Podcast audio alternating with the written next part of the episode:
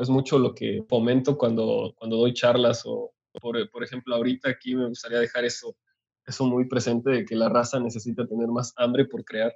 Y el hambre te la da el hecho de que necesitas salir adelante.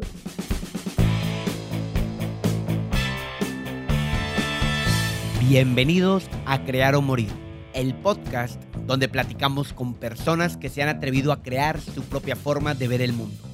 Esto sin morir en el intento.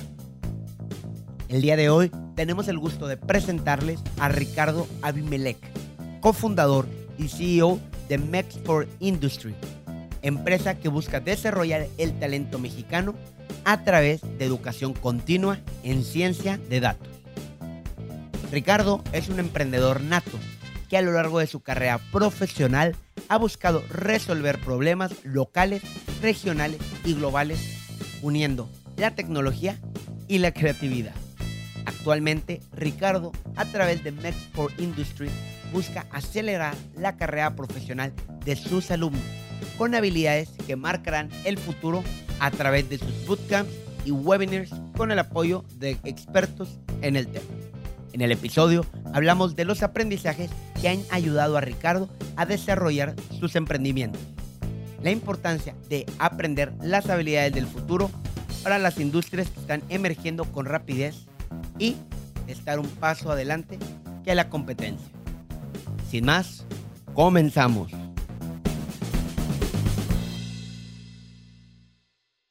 Bienvenido Ricardo, muchísimas gracias por estar en este episodio con nosotros. Sé que has estado muy ocupado, aunque estemos ahorita en cuarentena. tus proyectos, tu proyecto que ahorita nos vas a contar más adelante, pues tiene mucho valor y tienes mucho trabajo que hacer en estos días. Claro que sí, Chema, muchas gracias por la invitación. La neta es un gusto estar aquí contigo y poder eh, compartir todas estas experiencias, recursos para poder impulsar a más emprendedores a que, que le chinguen y saquen cosas productivas aquí en esta cuarentena, que salgamos más, más acelerados de esta crisis. Exactamente, y también que vean un poquito cómo viene en cierta forma el futuro. O sea, los negocios tradicionales están evolucionando y creo que es un punto muy, muy clave hablar contigo para que se vea un poco más cómo viene la nueva ola. Y antes de empezar con eso, yo creo que la pregunta que hay que hacernos es, ¿quién es Ricardo? Bueno, Chema, esa, esa pregunta está muy compleja, porque realmente, eh, personalmente, está muy amplia. O sea, personalmente me siento que, que siempre estamos constantemente evolucionando, pero te puedo, decir, te puedo decir lo que he vivido, lo que he hecho okay, y hacia dónde, hacia dónde voy. Eh, bueno, yo nací en 1993, bro, ya me fui hasta el mero inicio. Literal. Pero eh, nací primero en Ciudad de México, después crecí. Eh, deja, cierra esta madre. Va de nuevo, güey, porque si no, se va a escuchar todo el desmadre. Va. Dale. Bueno, yo nací en México, después crecí en un pequeño pueblo que se llama Otumba, en Estado de México, y de ahí nos mudamos a Hidalgo, ahí hice la preparatoria y siempre tuve la aspiración de estudiar en el TEC de Monterrey desde que era niño, porque me habían dicho que era una muy buena universidad o la mejor. Y esa fue una aspiración que siempre había tenido. Entonces le, le chingué duro toda la prepa, conseguí una beca para venirme a Monterrey y estudié en el, en el TEC de Monterrey medicina durante cuatro años con beca del 90%.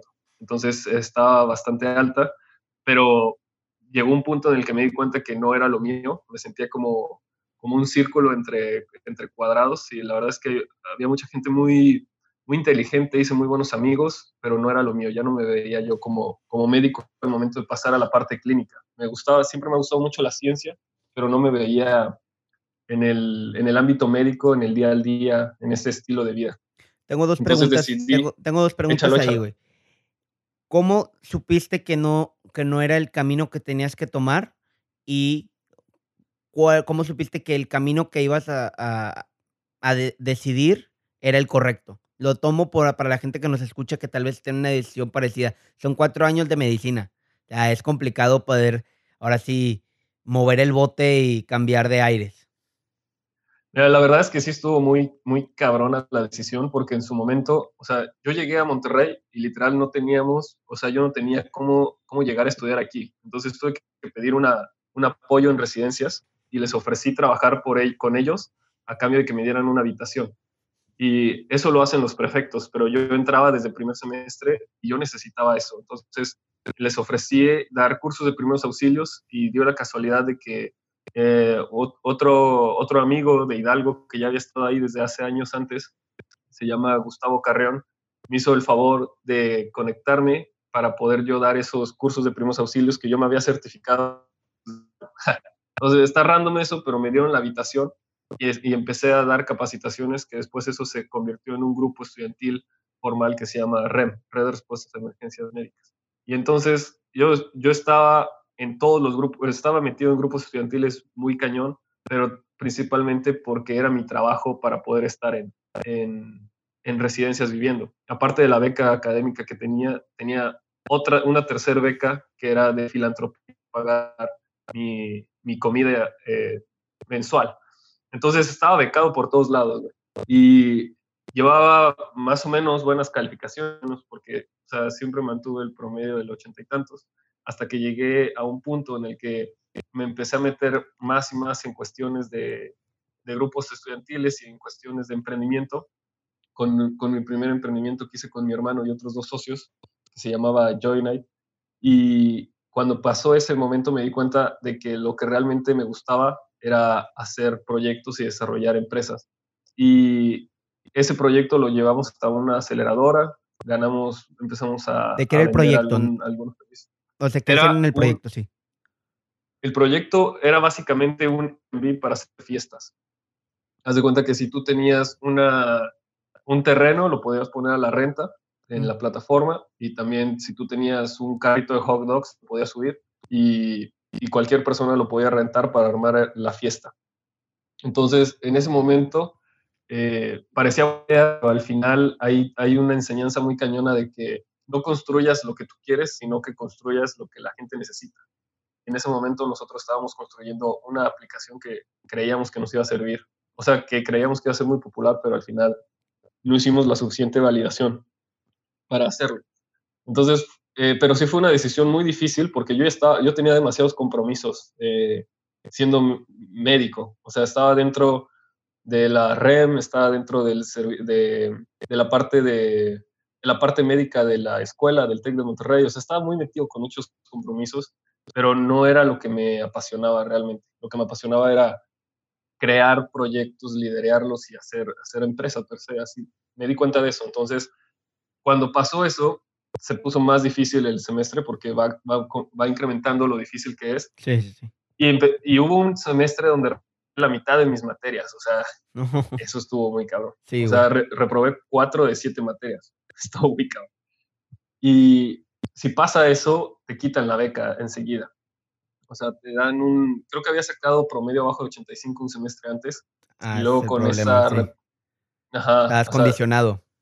Estaba condicionado, güey. Entonces me la, me la quitaron, me quitaron la beca, solo me dejaron el crédito, porque del 90% que tenía era 45 y 45, beca crédito, y, y me tuve que salir un semestre, güey. Y entonces me salí y empecé a trabajar de mesero en Olive Garden porque me dijeron que yo no me quería regresar a Pachuca. Mi familia en ese momento vivía en Pachuca, Hidalgo, pero yo sabía que si me regresaba a Pachuca, estaba muy cabrón regresar a Monterrey. Entonces dije, no, me voy a quedar aquí, este, voy a ver cómo lo saco, cómo saco lana para pagar el semestre, porque tenía que pagar mínimo un semestre de... Para poder entrar otra vez, para tener la beca, para... exacto, para recuperarme. Exacto. Y nada, güey, me metí a Olive Garden y porque el proyecto también, o sea, el proyecto de Joy Night ya no, eh, ah, no, fue, eso fue antes de lo de Joy Night. Oh, se me estaba revolviendo las cosas. Total, este, me di cuenta que, o sea, me metí a Olive Garden, güey, porque me dijeron que en propinas ganabas 20 mil baros, lo cual es una gran mentira, no es cierto, güey. nadie entre a meserear porque no es cierto. O sea, había gente muy chingona que sí se llevaba eso, pero uno de, los 20 que trabajaban. Exacto, así de que de propinas milagrosas que le caían. Y lo raro es que las propinas se reparten entre todos, hasta, hasta los, les toca las de la cocina. Se reparten todas las propinas y ahí hay como algo raro. Total, después de un mes de trabajar me harté y me salí y me puse a, a chambear con mi hermano en diferentes ideas, pero me dejó una enseñanza muy fuerte de que es mejor trabajar, o sea, trabajar con tu cerebro que trabajar con tus manos, literal, es mejor idear y crear un sistema que te dé lana que estar ahí tiempo completo rentando tu, tu, trabajo y tu tiempo. Entonces, eh, me salí, me puse a, a chambear y estuve molestando al rector y a Salvador Alba, que es el presidente del TEC, pidiéndoles que me regresaran, porque tengo un mentor, se llama Javier Vázquez Coria, y él casualmente había tenido un, un acercamiento, trabajaba con Salvador Alba hace, varios años, entonces le pedí, hazme una carta para que me regrese mi crédito. Y total, me hicieron la carta, me regresaron el crédito y ya pude entrar con ese de nuevo a, a la escuela. Mis papás me echaron la mano y ya pude pude volver a entrar, recuperé, recuperé promedio, recuperé beca y me cambié de carrera ya que tenía la beca de nuevo. sí. Sí, porque pues, me cambié, entré para recuperarme, pero no quería seguir en medicina. Ya, ya llevaba cuatro años, cabrón. Entonces, eh, pero estaba en un punto de inflexión en el que o me cambio y termino una ingeniería, que también me llamaba mucho la atención, o, o termino medicina y luego hago algo de negocios y me faltaban tres años de cada lado, ¿no? Entonces decidí cambiarme. Bueno, me faltaban tres años aproximadamente de medicina, pero pues solamente se pone más y más difícil, porque después tienes que hacer el examen de ciencias médicas y después entras a la especialidad y ahí te lo llevas. Y antes de cambiarme, entrevisté a varios profesores y me di cuenta que los que tenían éxito era un número muy, era un porcentaje muy bajo y era después de los 40, 45 años. O sea, era la carrera a largo tiempo muy caro. Y yo no estaba en una posición de darme ese, ese lujo de, de seguir postergando esto. Entonces me cambié a ingeniería biomédica primero y luego me cambié a ingeniería en innovación y desarrollo, güey. ¿Qué te decían en, la casa, ¿Qué te decían en la casa la gente cercana a ti cuando vieron que te estabas cambiando y todo lo que hiciste para regresar al TEC y nada más, esto no, y ahora me cambio a tal carrera y luego me vuelvo a cambiar? Pues es que, mira, del lado de mi, de mi mamá y mi papá, mi mamá tiene, es un, es amor incondicional, güey, o sea, siempre así desbordante, apapachadora, buena onda, linda, y mi papá es exigente, es, es buen pedo mi, mi, papá, pero es exigente de madre, muy exigente, siempre pidiendo resultados, ¿no? Y como siempre ha hecho eso desde que somos niños, güey, este, básicamente me decía, ok, es tu, es tu vida, tienes que sacarlo adelante, si no lo logras, pues es tu pedo. Más o menos esa es su filosofía de que te apoyo, pero pues chingale. De hecho, de niño, cuando yo quería hacer algo, me decía, tienes nuestro permiso, pero no hay dinero, a ver cómo lo consigues. Y entonces, como que se me desarrolló ese mindset de, si quieres hacer algo, lo tienes que lograr porque te lo tienes que autofinanciar y buscarle cómo hacerlo, porque no hay de otra. Y entonces fue así como tomé la decisión. La verdad es que alguien que, que jugó un papel clave en, tomar la decisión fue mi hermano, porque un día me vio este, triste, muy triste, estado en una banca del TEC, y me dijo, ¿qué tienes? Y le dije que ya no, ya no aguantaba estar en medicina, que ya no que no me gustaba. Y me dijo que me relajara un chingo y que me diera cuenta de, que pusiera todas las cosas en perspectiva y que me diera cuenta que no estaba tan mal, güey, que no estábamos, me dice, mira, güey, no estás en guerra, no estás, en, no estás enfermo, no, estás, no tienes ningún problema, solamente toma la decisión y, cambia. Y ya tomé la decisión, me, me, cambié, de hecho, sin avisarle a mis papás, nada, les pedí que firmaran unas cosas. Les dije, ya está el cambio, nada más tienes que firmar esto, porque en ese momento lo tenía, es por cuestiones legales ahí con el TEC. Y ya, se tomó la decisión y me cambié. Y, nada, su apoyo siempre ha sido incondicional, aunque mi papá sí es, de, se ve en esa, en esa cuestión, pero, pero incondicional también. Perfecto. Y ahora sí, en la última carrera que te cambiaste, ¿cómo fue tus primeros semestres o cómo fue ahora sí ese, esa revolución que veías dentro de ti, a diferencia de cuando estabas en medicina? Pues fue, fue radical, güey, porque siempre he sido muy enérgico, siempre he tenido ganas de hacer cosas, siempre he estado echado para adelante buscando soluciones, pero, o sea, el, ritmo, la verdad es que el ritmo era diferente. yo ya llegué con una edad de diferencia de mis compañeros como de cuatro años, tres años más o menos en promedio, y siento que tenía una visión más madura de las cosas. Yo ya iba, iba a estudiar, iba a jalar, ya tenía los emprendimientos encima jalando. Entonces, como que mi perspectiva era, ve a la escuela, participa, chingale, saca la mejor calificación y sigue jalando toda la tarde hasta la noche. Esa era más o menos mi rutina. Y, pero antes, cuando me cambié, me prometí que me, iba, que me iba a esforzar igual o más que estudiando medicina, pero en cualquier ámbito. Y entonces yo creo que eso es lo que ha sido determinante para tener éxito, porque simplemente si haces lo que te toca hacer, vas a sobresalir, porque la mayoría de la gente no hace lo mínimo, ¿sabes? Y es muy, es muy triste que la gente no haga ni siquiera lo mínimo indispensable. Y, y yo le chingaba y sobresalía solamente haciendo lo que tenía que hacer y un poco más, ¿sabes? Un esfuerzo, un, un, esfuerzo mayor que, que, los demás, siempre, siempre más esfuerzo. Entonces, eso me, abrió muchísimas puertas. Eh, tuve la oportunidad de irme a Stanford, a un foro que se llama uh, Forum for Cooperation, Understanding and Solidarity Between UX and, and Mexico. Y básicamente agarran 15, 15 mexicanos y 15 norteamericanos para trabajar en conjunto en una solución para ambos países tuve la oportunidad de pichar la solución que se llamaba Diabetes U, que era un e-learning para personas diabéticas y gente que cuida personas diabéticas en su familia. Lo pichamos en el ITAM, lo pichamos en Stanford y ganamos, mi equipo ganó el Outstanding Delegate Presentation. Madre. Y ya de ahí mm, estuvo, estuvo cabrón, o sea, nos abrieron el network a Stanford y se piloteó la solución en Oaxaca y en Nicaragua con una, una co-founder que teníamos en UPenn, se movió bastante rápido para encontrar ONGs allá.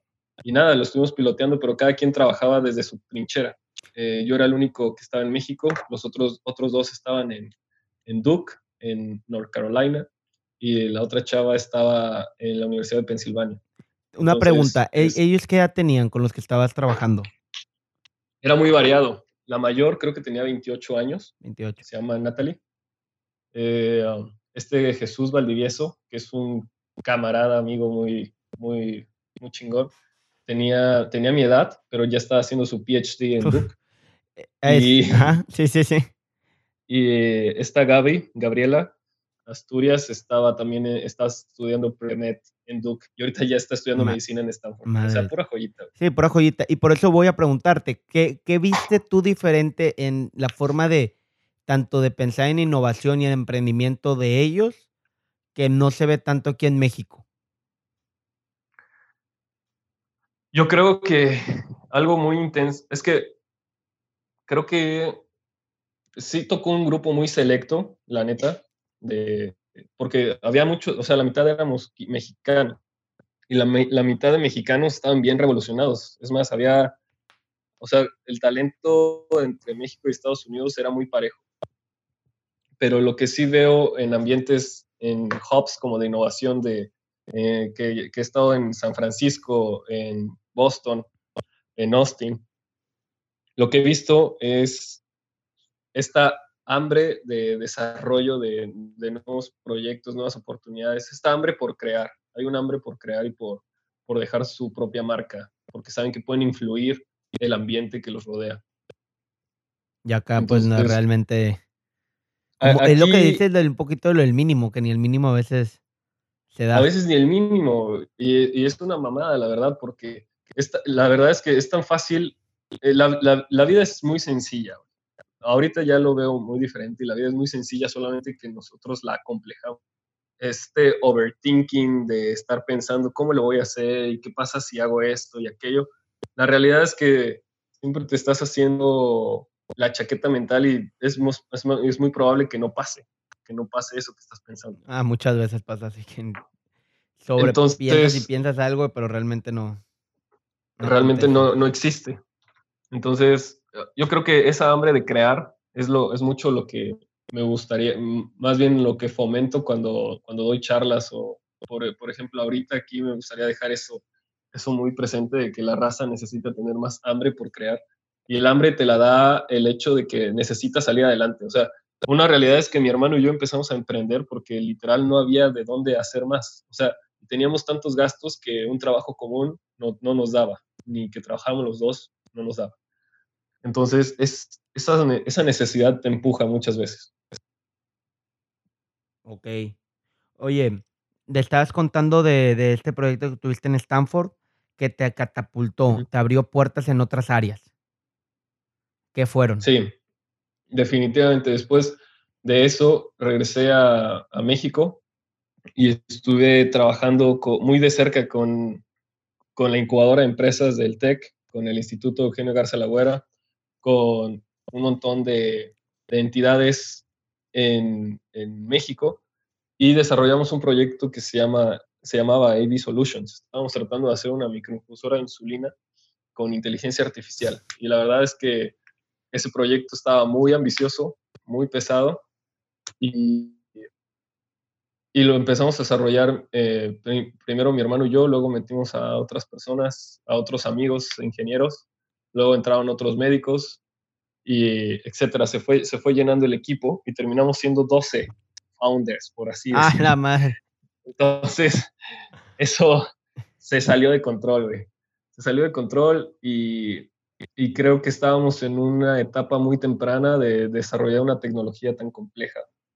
Pero, pero nos dio para, para, seguir, para seguir desarrollando otras cosas, otras habilidades. Y eso nos llevó a South by Southwest en 2017, si no mal recuerdo, a pichar en un concurso que se llama Casa México, donde quedamos, quedamos en cuarto lugar nacional y en onceavo lugar internacional. Y eso nos fue, nos fue bastante bien, aunque pensarás, onceavo lugar, qué pedo, pero los primeros lugares eran, eran startups que ya estaban súper financiadas. Entonces, estamos compitiendo a nivel global con startups de, Grecia, de Rusia, de pues donde te imagines había startups. Una, una gran duda, te interrumpo ahí.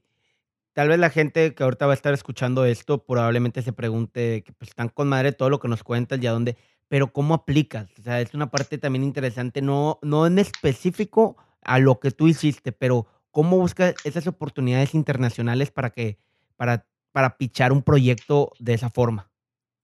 Ok.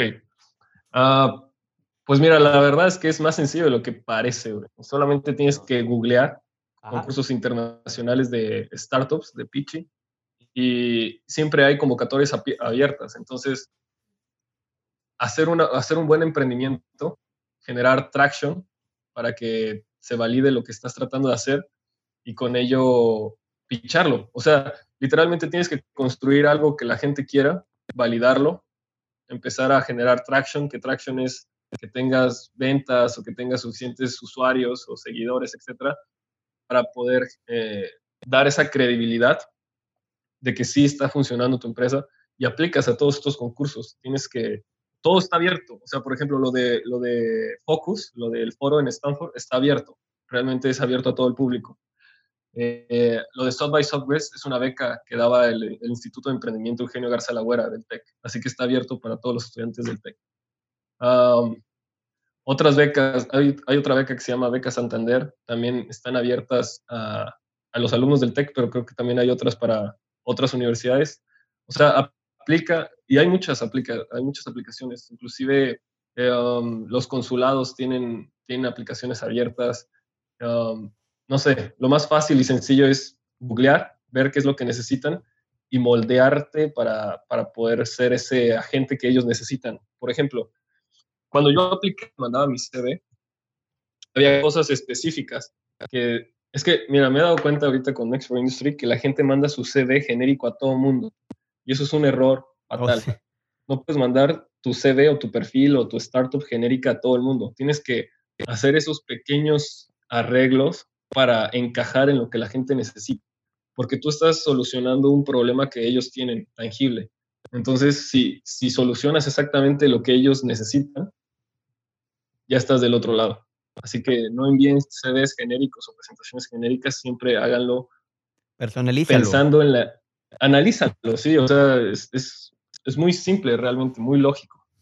Te tocó mucho ver eso, ¿verdad? Con que mandaban el CV, el CV muy genérico y, y los bateaban. Ahorita, ahorita, o sea, ahorita con Max for Industry me ha pasado que me mandan CVs genéricos y digo, vato, ¿qué pasó ahí? Entonces, este, realmente necesitan hacer un, sí, ver la lógica de lo que necesitan para que tú suplas su demanda que necesitan ellos. Entonces, ese es un, es un buen tip y siempre se los digo a, mis camaradas. Bueno, nos estabas contando de South by Southwest, quedaste anunciado lugar, quedaron anunciado lugar internacional. ¿Qué siguió para ese proyecto? de ese proyecto después eh, también fui a, me gané una beca para ir a,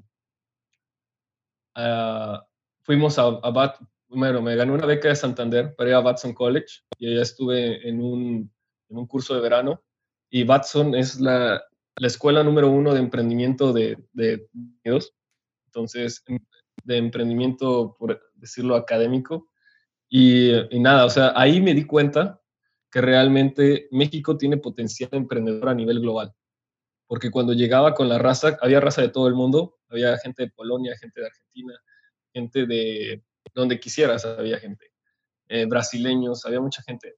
Entonces me di cuenta que realmente tenemos un potencial emprendedor muy grande y te la tienes que creer, porque cuando yo les pichaba nuestro proyecto, la gente se hacía para atrás, quedaban sorprendidos de lo, que habíamos logrado y, y, lo que estábamos planteando. Y otra cosa muy importante es que la raza tiene que aprender a hablar inglés. O sea, realmente si no hablas bien inglés, no puedes proyectar, no puedes comunicar a nivel internacional. Si no puedes comunicar a nivel internacional, te vas a quedar varado en una esquina del mundo nada más. Entonces, es muy importante saber hablar inglés, poder comunicar fluidamente tanto escrito como hablado y, y que te la creas que tienes potencial a nivel internacional, porque cuando también he estado en España y en Inglaterra y todas esas veces me he dado cuenta que todos somos humanos, todos tenemos las mismas 24 horas, las mismas capacidades, todo depende de la confianza que tengas para crearlo. Perfecto. Qué, bien que lo comentas porque siento y lo he platicado con otros entrevistados que a veces vemos nada más aquí en México, vemos en micro. Y hay veces que hay que decir, pues me la aviento, o sea, lo, lo, lo, aviento más arriba eh, los proyectos. Y hay algo que quiero saber. Ahorita lo que nos has platicado, mínimo nos has hablado de tres, cuatro emprendimientos. Unos más exitosos que otros, pero ¿cómo le hiciste para pasar de uno al siguiente, sin, ahora sí como dicen, sin agüitarte? ¿Cómo, cómo le haces para keep going? Sin, sin decir, bueno, ya no me funcionó, aquí lo dejo, busco un trabajo y a ver si en Olive Garden me vuelven a, a reclutar. Bueno, la, la, realidad es que una, no sé, o sea, una, una de las habilidades que más considero que tengo es esa habilidad de resiliencia, pero obviamente también soy humano y la gente es humana y se deprime, o sea, es una cuestión a nivel neurológico sin duda que, o sea, por ejemplo, las transiciones, hubo problemas en algunas ocasiones eh, personales con los socios, hubo cuestiones, por ejemplo, en lo de la microinfusora de insulina, eh, hubo, hay unas cuestiones legales que, que, no logramos cubrir y entonces eh, se nos despidió de la startup. A, a, mí se me despidió y se nos despidió a todo el equipo de ingeniería. Entonces, eh, ahí sí me dio un bajón muy cabrón, porque yo venía llegando de, de una estancia en, en, España, había ido a Málaga, a una escuela que se llama Entrepreneurship School, y había ido a aprender sobre emprendimiento social. Y, y llegando, nos reunimos y, y, me despidieron. Entonces fue, fue muy cabrón que, que me despidieran de, un proyecto que empezamos, ajá, de mi propio emprendimiento. Pero, y sí me, sí me agüité un rato, ¿sabes? Porque tuve este dilema filosófico de qué es un emprendedor sin emprendimiento, pero la realidad es que no te puedes definir a ti mismo por, por lo que haces, sino siempre te tienes que definir por quién eres, porque lo que, lo que haces no te define, te define quién eres realmente, ¿sabes? Y, y, y, a, y a través de quién eres, define tus acciones. Entonces, yo le puse mucho peso al, al, emprendimiento y cuando me lo quitaron, pues como que no tenía un motivador intrínseco, ¿sabes? O sea, tenía la motivación extrínseca del, del emprendimiento y luego se fue, entonces ya no había motivación. Pero ahí fue donde, meses después, literal, porque eso fue en noviembre, y luego como en febrero, ya después me volví a, a, a echar, a echarle ganas a todo esto y a sacar una motivación extrínseca, de, intrínseca, perdón, de que lo que hagas depende de, de, quién eres y de lo que estás pensando, ¿no? Entonces, a partir de ahí fue donde empezamos a crear Mex, Mex Industry y pensando en que había una, un gran gap de talento, una gran brecha de talento en la transformación digital que se avecinaba. Entonces, nos decidimos enfocar en eso, en, en desarrollar talento joven para poder darle a, a las empresas o a México el talento que se necesita para desarrollar la economía y, tener un mejor un mejor estatus socioeconómico en general. O sea, si la premisa es... No, adelante, adelante, adelante. Ahorita yo te hago la pregunta. La pregunta es, es, muy sencilla. ¿Qué pasaría si en México la mayoría de la gente tuviera educación en transformación digital y tuvieran habilidades técnicas que te ayudaran a desarrollar mejores, mejores tecnologías para atraer más capital y desarrollar más empresas. O sea, básicamente nos dimos cuenta que eso es muy obvio que todo comienza con las personas. El recurso principal de, de México no es el petróleo ni de broma, es su, su recurso humano, su gente, su juventud. Y somos uno de los países con mayor índice de jóvenes en todo el mundo y con más ingenieros. O sea, mucha gente no sabe que tenemos un chingo de ingenieros graduados en México, pero la calidad de esos ingenieros habría que ver qué tan buena es y en qué te están educando. Porque si te están educando para tecnologías que se usaron hace 5 o 10 años, estás obsoleto, necesitas educarte para tecnologías que están emergiendo ahorita o que van a tener un boom en los próximos 5 o 10 años. Perfecto, y esa era la pregunta que iba. ¿Cuál era la brecha que se está abriendo que ustedes estaban viendo? La brecha que se está abriendo es que eh, hay muchos estudios ahorita de, de Manpower, por ejemplo, que dicen que México tiene más del 52% de brecha de talento. ¿Qué significa esto? Que el 52% de las empresas declaran no encontrar, no encontrar talento para el desarrollo de, una economía digital, para el desarrollo y la implementación de, tecnologías 4.0 de transformación digital, dígase Big Data, análisis de datos, eh, ciberseguridad, eh, Internet of Things, inteligencia artificial, etc. Hay, hay muchísimas tecnologías que se tienen que implementar y explotar, pero no, no, no hay ahorita suficiente, suficiente personal. Y nos pusimos a entrevistar eh, empresas nacionales e internacionales. Y lo mismo pasa en China, lo mismo pasa en Estados Unidos, lo mismo pasa en Israel, en, Europa, etc. Las empresas chingonas, las empresas de tecnología de punta, solamente tienen, tienen cuatro hubs donde se van a buscar talento.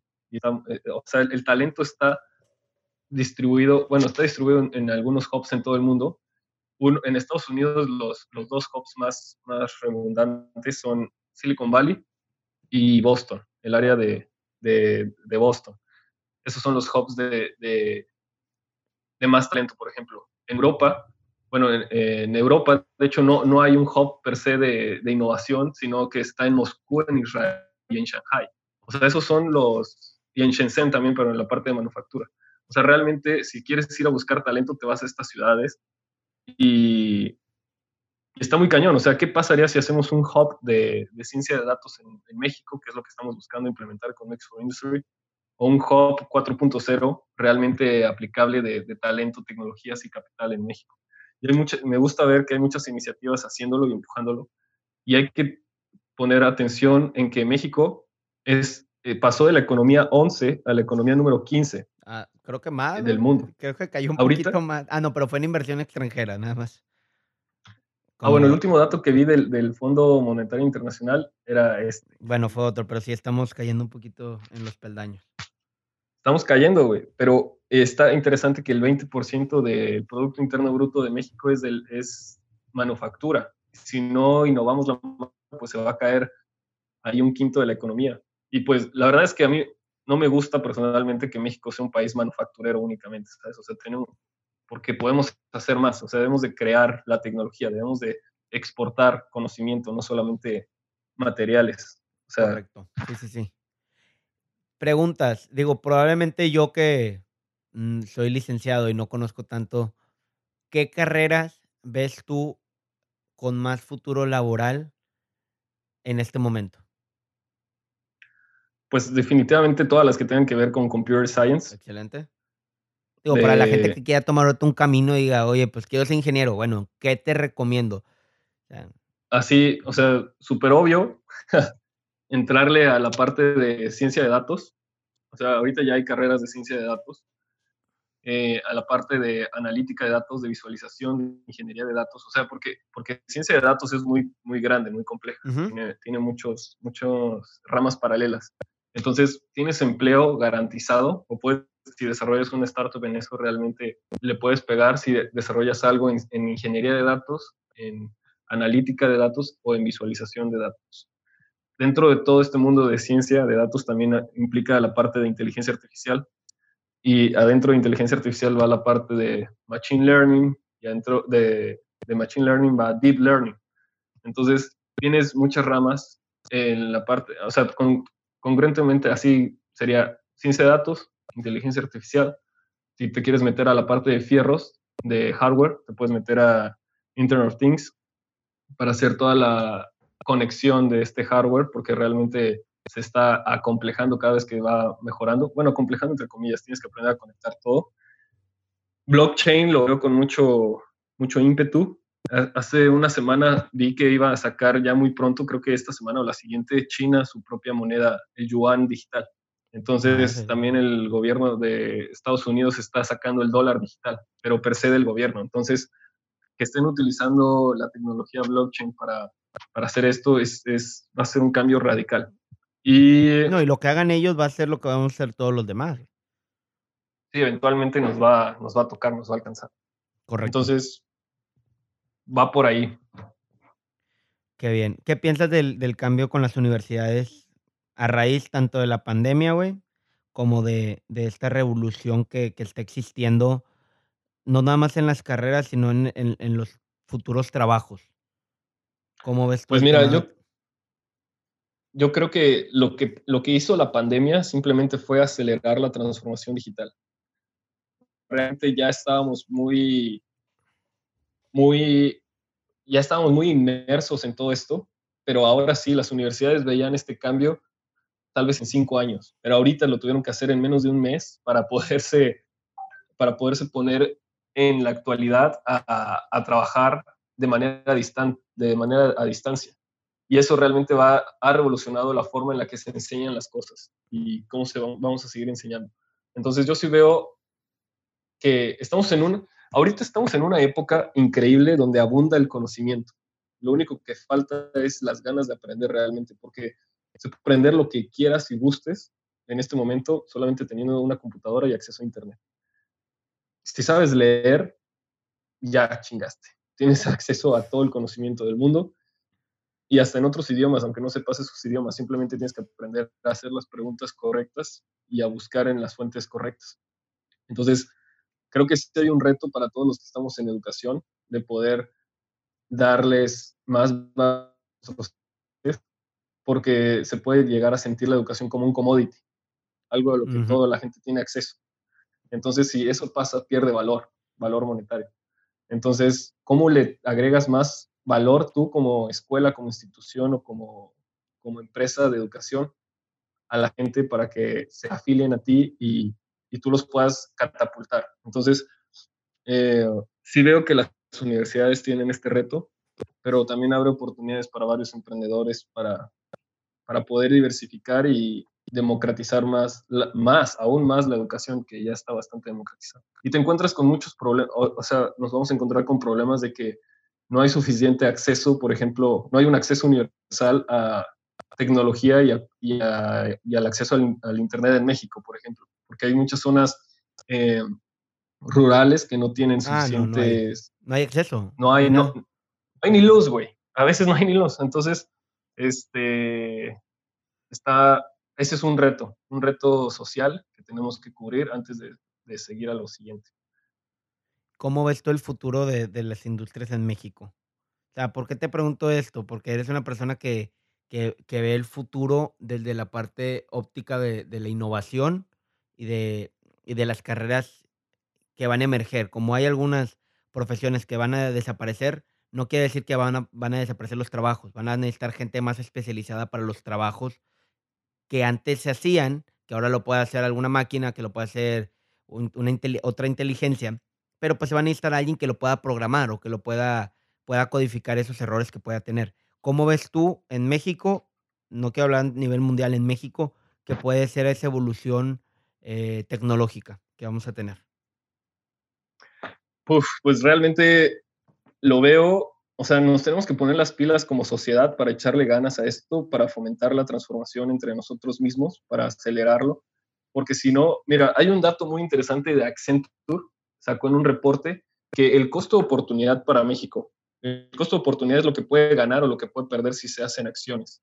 El costo de oportunidad para México de no echarle todas las ganas a la transformación digital, aplicar Industria 4.0 y apoyar tecnologías emergentes es de 513 billones de dólares en los próximos 10 años. Esto equivale al 1.8% del Producto Interno Bruto de México. ¿Qué quiere decir?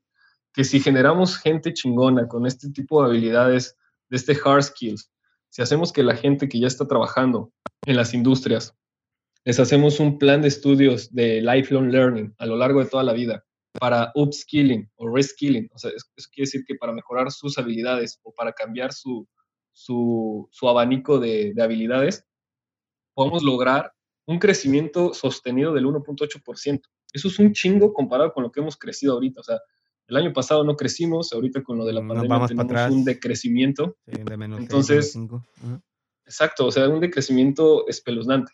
¿Eso qué quiere decir? Que necesitamos apoyar la educación en estas tecnologías y ya de puro cajón, nada más por hacer eso, tienes una predicción de crecimiento del 1.8. Ahora, yo creo que le podemos dar un boost y acelerarlo y llevarlo más lejos si, si, no solo se queda en educación y en empleabilidad, si llevamos eso a, a, un formato de emprendimiento y llevamos a hacer que los nuevos ingenieros, los ingenieros 4.0 de México, desarrollen tecnologías para pensando en problemas nacionales y que, pero con una perspectiva global, siempre pensándolo en cómo lo vas a escalar, cómo vas a tener clientes en Israel, en China, en Estados Unidos, en Europa, todo. Entonces, ese, ese es el, el, gran reto y la gran oportunidad de México.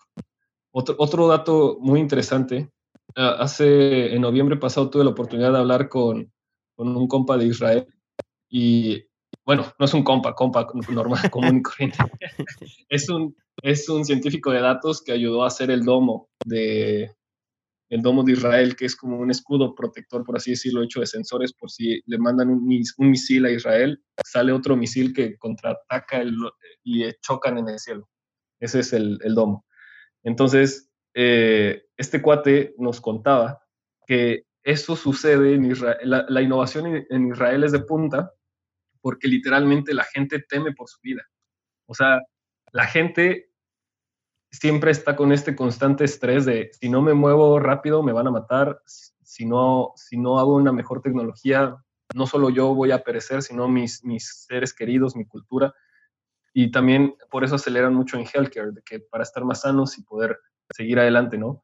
Entonces, creo que tenemos que sacar a México de esta zona de confort, de estar en el, en el TLC, digo, en el TMEC, eh, que solamente somos manufactureros, etcétera, tenemos que meternos este sentido de urgencia de desarrollo de tecnologías para aspirar a una, a una vida más, mm, pues una, un mejor estado, un mejor estatus de vida en general, ¿sabes? sí, mejorar la calidad de vida. O sea, eso es lo que va a hacer. Y como tú lo dijiste desde ese rato en la plática, es mejor producir intelectualmente que hacerlo físicamente. Entonces, cambiar un poquito ese chip que se tiene desde hace varios años de, de la parte manufacturera o, o innovarla, güey. O sea, punto. Poder, no, no, no, no tal vez deshacerse de, de, de jalón, pero poder innovarla con la tecnología 4.0. Sí, sin duda es un, no, no va a ser un golpe, va a ser una transformación, un, un trayecto de cambio un poco, pero sí es algo que habría que meterlo en la agenda social, económica, política desde ya. Y hay muchos esfuerzos que ya se están haciendo. Entonces, eh, hay que sumarse a esos esfuerzos. La raza que nos esté escuchando ahorita, que se sume a los esfuerzos o que creen sus propios esfuerzos sería lo más, lo, de, lo más pertinente. Excelente.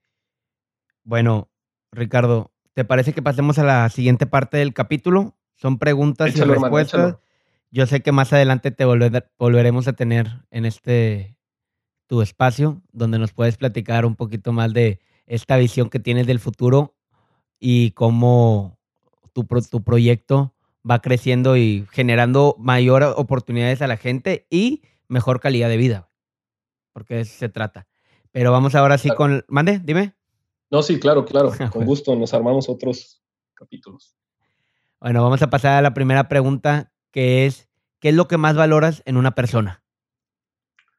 Yo creo lo más importante en una persona es la congruencia realmente de, para, para ver qué es realmente lo que viven, lo que dicen y lo que piensan. Porque me he encontrado con mucha gente que dice algo y piensa otra cosa y realmente no ejecutan o no hacen, no son congruentes. Entonces, eh, hay una frase muy padre de Lao Tse que dice, cuida tus pensamientos, que esto se convertirá en tus palabras, cuida tus palabras, que esto se convertirá en tus acciones, cuida tus acciones, que esto se convertirá en tus hábitos, y cuida tus hábitos, que esto se convertirá en tu destino. Entonces, si partes desde esto, el, origen es tu pensamiento. Y si tú eres congruente con tu pensamiento, ya, ya la armaste. Yo valoro mucho a la gente que es congruente con, con su forma de pensar y así. Hay una frase que tal vez viene a colación un poquito de un libro que leí, y es, es un tema también de los pensamientos, que dice, si los pensamientos pueden cambiar las palabras, las palabras pueden cambiar el pensamiento. O sea, va un poquito relacionado en el sentido de que también la forma que nosotros nos hablamos o le hablamos a los demás funciona también de cómo nos podemos percibir la vida. Definitivamente. Quería aprovechar el momento para también aventarla. La segunda es filosofía de vida o algún lema que tengas. Hace un par de años conocí el estoicismo como filosofía y me encanta su, la filosofía de vida que realmente es increíble. Busca el desarrollo de la persona a través de la conciencia. Y hay una frase que es uno de los filósofos más importantes, se llama Seneca, ¿Sí? que dice, We suffer more often in imagination than in reality. Sufrimos más frecuentemente en la imaginación que en la realidad. Y ese, siempre, esa frase siempre la tengo en mi mente presente porque a veces te llenas de pensamientos abrumadores de que, ay, ¿qué pasa si digo esto? ¿Qué pasa si hago esto? ¿Cómo va a reaccionar la gente? Y realmente solamente te estás haciendo la chaqueta mental, o sea, no, no, es muy probable que no pase eso. Entonces, eh, no sufran, o sea, yo invito a la audiencia y a toda la raza, mis amigos, a sufrir más en la realidad. O sea, aunque suene raro, es de que aviéntate y trata de hacer las cosas y no sufras. Y hay un video muy famoso de Will Smith de cuando se avienta de un, de un avión. Ajá. Y, a mí me pasó lo, mismo, o sea, ¿sí lo has visto? O sea, el, el, vato declara cómo tenía un chingo de miedo antes de aventarse. Y yo le tengo pavor a las, bueno, le tenía pavor a las alturas, así bien cabrón. Y como nunca me ha gustado tener ese tipo de miedos, me estuve empujando poco a poco. Mira, para que te des uno, un, un cale de cuánto miedo le tenía, cuando era niño me subía a un carro y si el carro pasaba arriba de un puente, me daba miedo, me, me culeaba.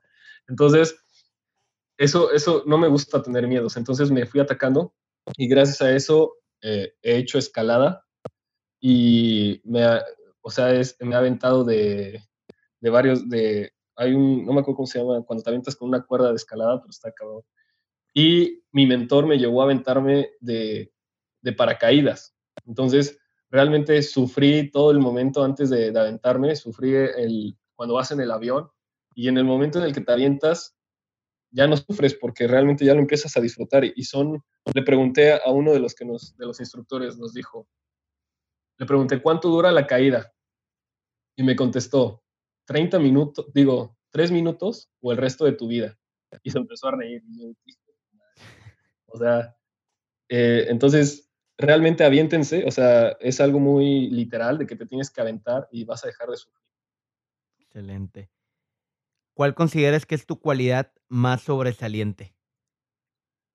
Pues mira, la neta es que yo creo que la más son dos, que es la perseverancia y la resiliencia. La perseverancia para seguir adelante, la resiliencia para levantarme siempre que me caigo y no me da miedo caerme de nuevo. Yo sé que si estoy en bancarrota el día de mañana, en una semana ya tengo de comer otra vez.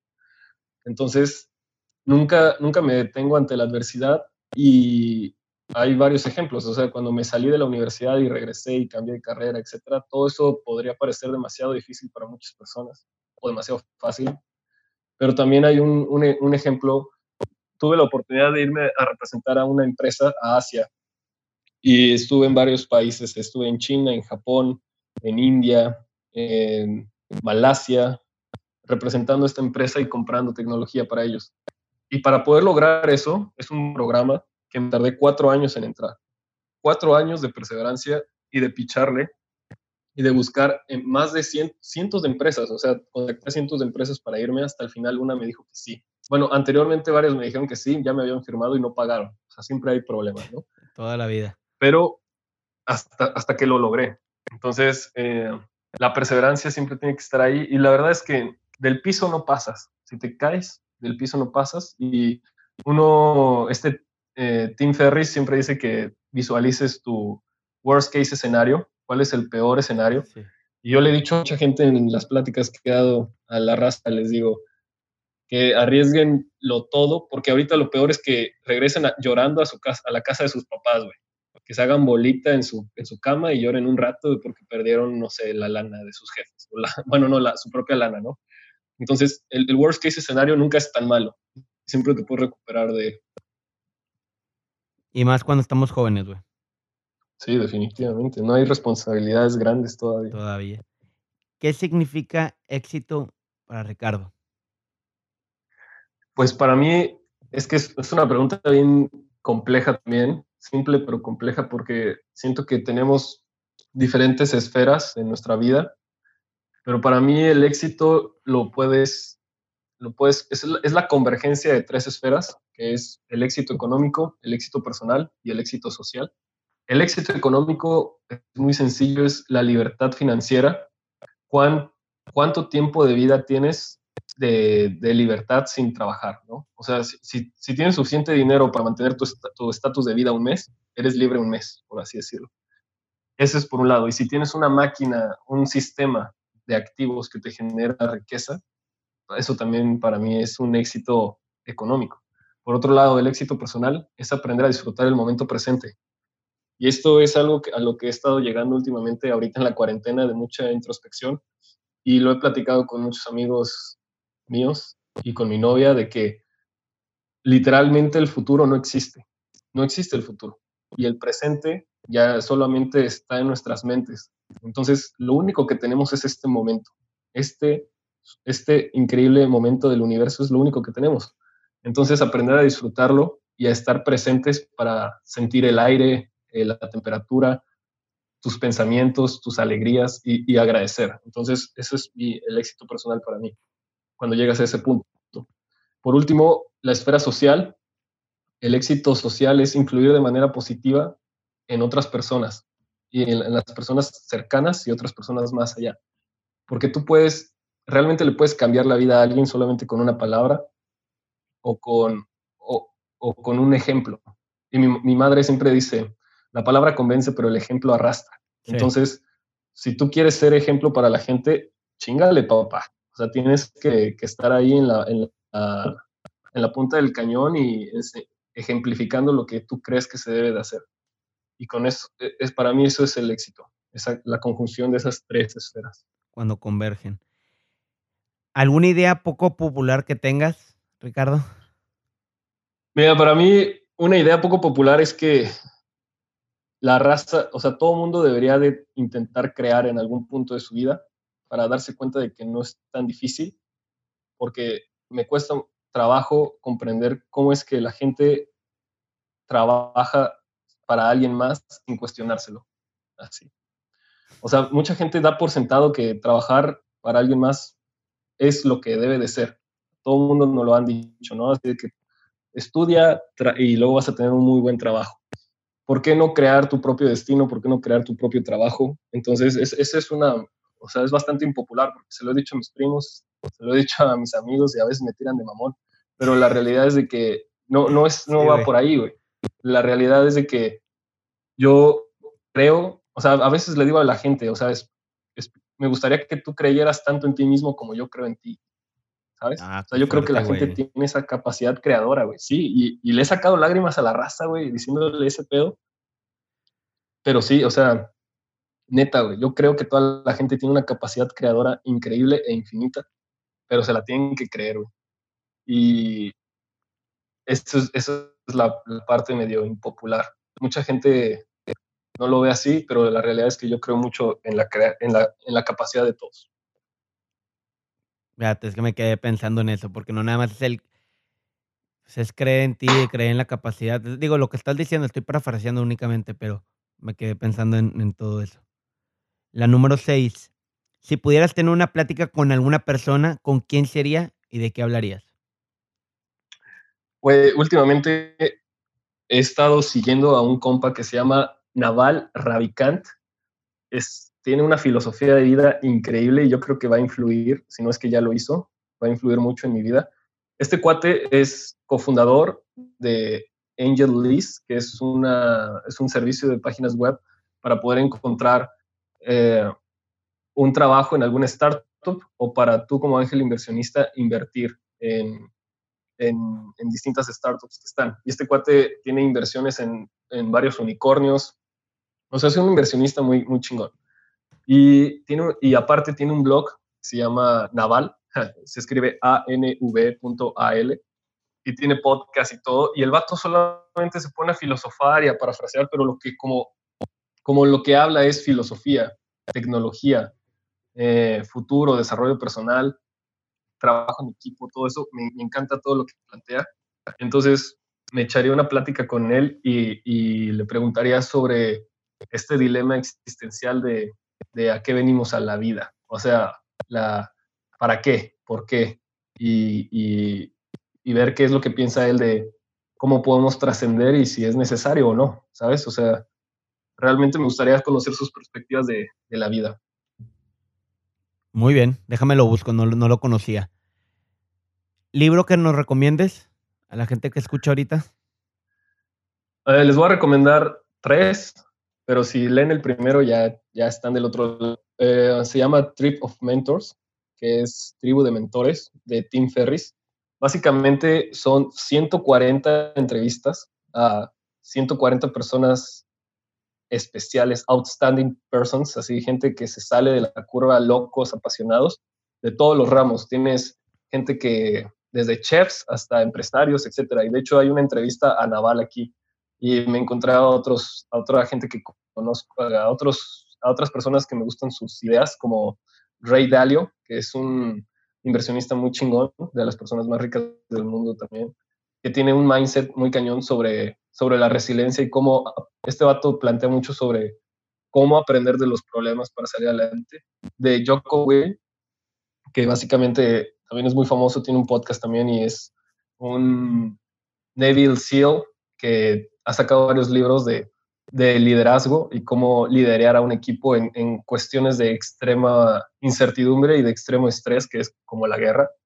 Y este Yuval, que escribió Sapiens, y Homo Deus, varios libros. está, está genial. O sea, son 140 cabrones en un solo libro, imagínate eso. El segundo libro se llama The, Personal MBA por eh, Josh, eh, Kaufman. Y básicamente yo siempre quiero hacer un MBA. Y busqué, y este libro tiene la tesis de que si lo lees, ya no necesitas estudiar un MBA, porque te vienen todos los conceptos y te invita más a aplicar y a crear algo con lo que, con, con lo que estoy muy de acuerdo. Entonces, si leen este libro, van a tener las bases de cómo hacer un negocio desde la parte financiera, marketing, psicológica, eh, trabajo en equipo, creación de sistemas. Y por último, un libro para startups, el de Zero to One de Peter Thiel, es un MOS y básicamente te enseña que tienes que crear tus propios nichos de mercado, cómo, cómo competir es para perdedores. Está muy dura esa, esa primera vez. O sea, así de huevos. Competir es para perdedores, entonces que busques no competir, hacer tu propio, literal lo dice ahí como tu propio monopolio, porque competir es una pérdida de tiempo. Entonces, son ideas que te retan a, que te retan tu status quo, tu estatus de pensamiento, entonces me gusta bastante. Pues son muy buenos libros, digo, como no me lo cuentas, los voy a necesitar leer. Y todo también lo que nos escuchan. Y ya por último, tres aprendizajes que has tenido a lo largo de tu vida que te gustaría conservar para siempre? Pues así tres es el número uno es que el mundo no duerme. Me di cuenta estando en Asia, haciendo, haciendo negocios y hablando con directores generales y los vendedores, etcétera. Literalmente, cuando estamos aquí a esta hora, en China la gente está durmiendo, así que aquí estamos haciendo negocios, pero luego durmiendo nosotros. Están los chinos haciendo negocios. Los chinos haciendo negocios, los indios. Todo el mundo no duerme, no descansa, siempre se está moviendo. Entonces, esa, esa, perspectiva de que todo está sucediendo al mismo tiempo, está muy cañón porque te empodera para poder crear algo y poder hacer negocios en cualquier parte del mundo. Literal, pues, cuando yo estaba haciendo las citas para conseguir eh, hablar con gente allá, tenía que mandar los correos los domingos a las 3 de la tarde para que les llegaran a ellos eh, el lunes, porque hay una diferencia aproximadamente de 14 horas. Entonces, eh, les mandaba los correos temprano, eh, a, mediodía del domingo y ellos les llegaban muy temprano el lunes. Entonces, eso, esa es una lección de que el mundo no duerme. Así que eso como que genera ese sentimiento de premura, ese sentimiento de tomar acción entonces me, gusta bastante recordarlo. Número dos, la capacidad de hacer negocios radica en cuánto valor y confianza aportas. Me di cuenta de eso, literalmente los asiáticos solamente hacen, hacen negocio contigo, contigo Chema, contigo persona, no están haciendo negocio con la compañía, aunque después hay contratos, etcétera. pero la relación persona a persona es muy importante. Y que tú generes este valor, o sea, te estoy aportando todo esto, esta cantidad de, este contrato por esta cantidad de dinero o esta cantidad de, envío, es algo, pero si no generas la confianza, nunca se va a generar esa compra. Entonces, tener muy en cuenta que tu marca personal es muy importante, lo que dices es muy importante, lo que dices ya es tu palabra y lo tienes que cumplir y, y tiene que, regresamos a la otra parte, tiene que ser congruente con tus acciones. Sí, no, no nada más. Aunque hables bonito y todo al rato se van a dar cuenta. Sí, es, es inevitable, siempre cae, siempre caen los, los cojos, los, eh, ¿cómo dicen? Más rápido cae, un, cojo que un, hablador con cojo. Un hablador que un cojo, sí. Y por último, lo que ya te había comentado antes, pero que el futuro literalmente no existe, será. El pasado solo es real en nuestra memoria. Así tal cual. Lo único que podemos hacer es disfrutar el presente mientras creamos e influimos en nuestro propio destino. O sea, literalmente ser muy conscientes de que nuestro destino está en nuestras manos, es algo de lo más poderoso que, podemos tener. Este Steve Jobs tenía una, frase que también cuando la leí me cambió la vida, que dice, todo lo que nos rodea, lo que llamamos mundo, ha sido, por, ha sido creado por gente no más inteligente que nosotros y lo podemos influir, lo podemos cambiar, podemos crear nuestras propias cosas que otras personas pueden utilizar. Y cuando tú entiendes eso, cambias para siempre. Entonces, el micrófono que estás utilizando, este celular, todo donde estamos hablando, todo ha sido hecho por gente no más inteligente que nosotros. Entonces, tú puedes crear tu propio teléfono, puedes crear tu propio sistema operativo, tu propio software, hardware, etcétera, y lo puedes vender. Y de, de verdad, si la gente se da cuenta de eso, todo va a cambiar. Ricardo, qué chingona plática hemos tenido. Muchísimas gracias por tenerte en este episodio. Realmente nos compartes tanto de tu vida como de muy buenos consejos y un poquito de lo que como tú ves que viene el futuro. Y eso se aprecia bastante en estos tiempos. Claro que sí, Chema. Ha sido un gustazo, güey. Y nada, o sea, realmente aprovechen estos tiempos para crear, estos tiempos para encontrarse a sí mismos, pero más que encontrarse, ayúdense a, a crear su propio destino a desarrollarse como personas. Ustedes definen quiénes son. No está dado por lo que, por lo que ya saben o por lo que ya está. Siempre pueden influir en ustedes mismos para influir en alguien más. Entonces, ahí está. Se los dejo de tarea. y, y nada, cuentan conmigo, Chema. Te puedo pasar mis datos y ahí para cualquier contacto. Muchas gracias. Claro que sí.